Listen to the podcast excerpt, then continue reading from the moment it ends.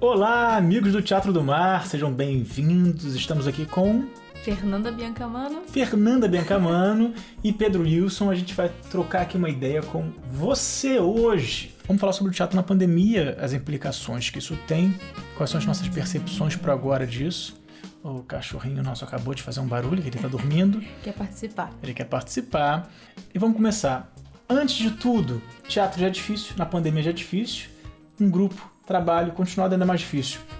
Segue aqui o canal, curte esse vídeo, escreve aqui embaixo o que você está achando desse material, desse conteúdo. Vamos conversando. Sentiu vontade de falar alguma coisa? Escreve aqui embaixo. A gente vai comentar com todo mundo e responder todo mundo que fala com a gente. Está bem? Estou bem, então Estou bem, vamos lá, estou vamos bem. lá. Olha, teatro na pandemia. É, cara, pra mim, uma das coisas mais preocupantes que tem. No geral, as pessoas ficam preocupadas com a questão da plateia. As pessoas ficam preocupadas é, como que a gente vai colocar cadeiras no espaço, como é que a gente vai receber pessoas com segurança. No nosso caso, pelo menos especificamente no nosso caso, eu acho que todos os casos, Na maioria, sim. todos os casos, existe uma preocupação anterior. Eu não estou tão preocupado com a plateia. Claro, existe a questão financeira, existe a questão estrutural, existe a questão de logística, existe, existem várias questões. Segurança, né? Tudo. Segurança, segurança de saúde, segurança física, né? Porque pede obras. Né? Um teatro que tem cadeiras, por exemplo, fincadas, chumbadas no chão. Como é que vai realizar isso? Teatros que já são muito antigos, que tem escadas, como é que vai realizar isso? Teatros que tem corrimão, como é que vai realizar isso? Teatros que tem muitos ido- idosos, pessoas muito mais velhas, como por exemplo o Teatro Baden-Powell, é um teatro que normalmente, quer dizer, é um teatro destinado à música, muito fortemente à música, Teatro Sala Baden-Powell. Então ele recebe também muitos conjuntos, pessoas que têm um público muito mais velho. E público mais velho precisa se apoiar no corrimão Exatamente. precisa do elevador de, de, de necessidades especiais. É muito usado. Alguns teatros têm uma, uma, uma frequência de um público muito mais velho. Então, como é que você vai fazer na segurança física das pessoas e também na segurança de saúde delas para que elas acessem um espaço com o uso de corrimão, com o uso de um, de um elevador, ah, um elevador coletivo que vai ser usado por muitas É pessoas adaptado, né? adaptado. Você vai de, cinco, de 10 em 10 segundos limpar o corrimão com álcool? Quanto tempo o álcool fica no corrimão? Ou O seja, ele- próprio elevador também, né? o próprio elevador, como é que, como é, que é isso? A pessoa precisa segurar, precisa passar a mão.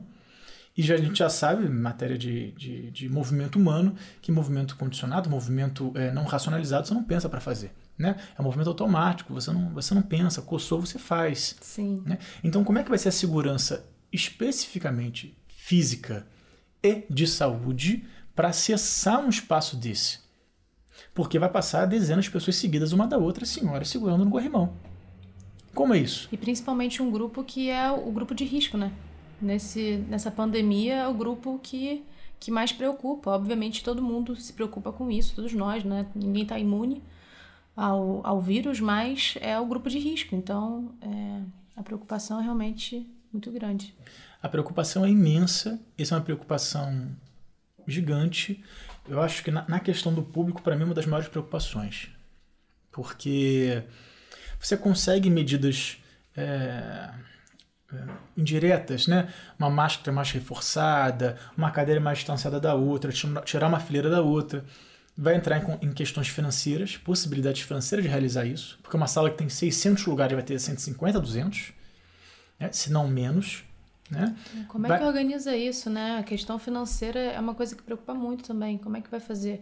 Uma, uma sala que está acostumada a receber 600 pessoas vai receber 150? Como é que é, fica o custo para o teatro também, que recebe uma porcentagem da, das peças que estão ali para se apresentar? Como é que fica a sobrevivência também do- dos, dos donos dos teatros, das produções que vão estar recebendo menos? Fazer teatro no Brasil já é muito difícil né? O público já, já é difícil, né? Fazer essa formação de plateia para levar ao teatro. Então, realmente é preocupante. É, é, é- é preocupante porque a gente precisava que tivesse ao nosso lado, em paralelo, correndo junto, uma pesquisa técnica muito profunda. Né? Porque tem muitos, muitos artistas, muito muitos produtores, eles estão se posicionando do tipo, bota uma foto de um avião lotado e fala, pô, como é que pode no avião ter um monte de gente e no teatro não ter, não, não poder abrir o teatro? Como é que uma viagem de ônibus trancada durante 12 horas pode acontecer com dezenas de pessoas e uma sala de espetáculo não pode abrir? Eu já ouvi até dizer em shows, nesses bares que tem, né? Tá, as pessoas podem ir aos bares, mas não pode ter música ao vivo. Então, uhum. por que não pode ter música ao vivo? Não pode ter um artista no local se as pessoas estão podendo uh, frequentar. Uhum. Então, realmente fica. As pessoas estão ficando meio divididas em relação a essa. É o, é o peso da ação social baseado pelo poder econômico, né? Ou seja, um, uma companhia aérea, uma companhia de, rodo, de rodovias, né? de, de, de ônibus, de movimentação rodoviária, tem muito mais poder do que um setor cultural, por exemplo. Claro. Ou seja, é uma pergunta válida também. É uma pergunta válida. Por que, que no avião pode, no ônibus pode, no teatro não pode? Na nossa humilde opinião, pelo menos na minha humilde opinião, não poderia nenhum deles. Sim, com certeza. É, não pode nem no teatro, e nem no ônibus, nem no avião. Se assim o for, entender economicamente onde você serão os apoios dados para que as pessoas possam se locomover por necessidade. O médico precisa ir atender alguém. Sim. Alguém que trabalha com, com alimentação precisa transportar hum. o alimento. Esse é o nosso cachorro novamente. Ele quer participar, ele gente. Quer participar quer. e está participando. Está participando, gente. Então, é o teu terceiro. Vocês tiveram o prazer de ouvir Monet, o cão. Alegria de conviver com Monet. Mas eu queria falar uma coisa aqui, antes de dar o nosso tempo, uh, que essa, essa é uma preocupação. Já quero perguntar para você. Nisso, a gente vai dividir esse momento em dois. Agora, por essas questões, qual saída que você imagina que é possível? De repente a gente pode fazer um segundo vídeo pegando essas informações dos, comentários, né? Vamos Sim. compilar todos eles. O que, que você acha possível? Como, é, qual a sua ideia para esse momento? Porque alguns diretores, algumas diretoras já se posicionaram contra fortemente em fazer esse tipo de movimentação dentro do teatro. Algumas pessoas na Europa já declararam nítido e abertamente fala: não vamos diminuir a capacidade do teatro. Sim. Não temos capacidade econômica e estrutural para isso. Não é possível estruturalmente, economicamente realizar. O setor inteiro sofrer é. Só que é, é, isso, só que a gente está numa entre a cruz e a espada, né? É, porque como que a gente vai fazer uma coisa que é contra a saúde, mas a adaptação dela é contra a própria estrutura, pede uma terceira via, né? Pede, pede uma outra entrada. Eu ouvi dizer que tem um teatro aqui, é, inclusive a Kika, né? Kika lá do Teatro Vanucci, não sei até que ponto realmente isso está à frente, mas as pessoas sempre vão comentando, né? E vai se falando que eles estavam pesquisando uma máquina de esterilização. Não sei se você já ouviu falar. Não ouvi. Que as pessoas elas entrariam por essa máquina ah, para poder, sim, como, sim. sabe, com aqueles jatos de esterilização para reforçar a possibilidade de, sei lá, tentar né, diminuir a contaminação, assim, proliferação. Mas complicado, né? Porque se o vírus está dentro, você, você tira Exatamente. da roupa, como é que vai? Exatamente. O vírus está dentro, tossiu, é. Espirrou, Coçou respirou, a máscara, coçou a máscara. Já botou a mão, já era. Porque não dá para ter um fiscal por, por pessoa no teatro. Hum. Como é que a gente vai saber se a pessoa não deu uma coçada dentro e, e se coçou, coçou Sabe na perna? Que eu fico pensando, possibilidade, é porque, enfim, eu vi é, na TV Cultura, eles sentaram, estão botando mesas assim, e tem acrílicos, né? Uhum. Se fizessem estruturas com, enfim, acrílicos ou coisas entre, entre as cadeiras, por exemplo, sabe? Uh, e diminu... enfim, aumentasse o espaço entre as cadeiras, tem alguns teatros que conseguiriam fazer né, essa, esse espaçamento entre as fileiras e colocar, enfim, pequenas.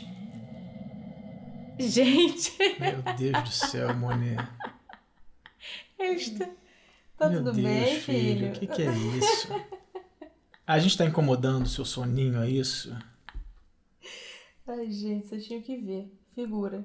Mas volta. Você estava falando a respeito do espaço que alguns teatros conseguem fazer sim. Isso, é, porque tem alguns teatros que acredito que conseguiriam é, organizar essa, essa reforma, né? E ter esse espaçamento maior entre as fileiras e o acrílico, de repente. Enfim, acho que são coisas que a gente vai precisar pensar muito é, ainda para conseguir. Porque alguns teatros vão, por exemplo, o Oi Casa Grande é possível que consiga, porque pela estrutura de, de arquibancada dele, né? Uhum. Mas, por exemplo, você pega um, um, Riachuelo, por exemplo. Se todo mundo tiver um acrílico na lateral, a décima fileira danou-se, porque a quantidade de acrílico que vai ter na frente não vai conseguir enxergar é, nada. Por causa da. Os da do shopping, altura. mesmo os do shopping da Gávea, por exemplo, uhum. ou um, se bem que o, o Poeira também pode fazer estruturas, né? Mas teatros que tem uma, um, um, público, né? Mais nivelado. É, linear fica mais difícil. Fica mais difícil realizar, né? É, fica mais complicado. Enfim, É, a gente está encerrando por aqui. Esse papo foi a respeito de como é que a gente pensa nesse momento de pandemia em matéria de segurança, saúde, ou melhor, segurança física, porque não tem como tirar corrimão, não tem como tirar a escada, como é que você vai lidar com banheiro? Teatro Net Rio, por exemplo, tem um banheiro pequeno para apenas dois banheiros e pequenos para atender as idosas e idosos. Tem um só de, de deficientes. Tem um de deficiente. Então, como é que você vai lidar com o público precisando ir ao toalete, precisando ir ao banheiro? Ou seja, é, é segurança física primeiro. Fora a aglomeração de filas no, no intervalo das peças para ir ao banheiro. Nem todo teatro, nem todo teatro tem um espaço muito grande para um, uma dispersão social contínua. Não tem. Quer dizer, a maioria não tem. A maioria não tem. A maioria não tem. E na maioria são fechados, né? São poucos como poeira que tem espaço aberto e ainda assim é pequeno, né? Então, a segurança física das pessoas e também a segurança de saúde das pessoas, de como elas podem estar dentro de um espaço com pandemia ou no período pós-pandemia, enfim, antes de existir uma vacina para isso, que a gente possa se, se sentir seguro, né? E você? O que, que você acha? O que, que é possível? O que, que essa conversa é, clareou na sua ideia? O que, qual é a sua ideia que a gente não falou aqui, que a gente não, não percebeu? Não pensou? Escreve com a gente. Escreve aí embaixo. É, vamos pensar junto e envolver o tema para nossa classe, que a gente possa pensar melhor, para ter melhores estruturas, melhor pensamento e poder agir melhor.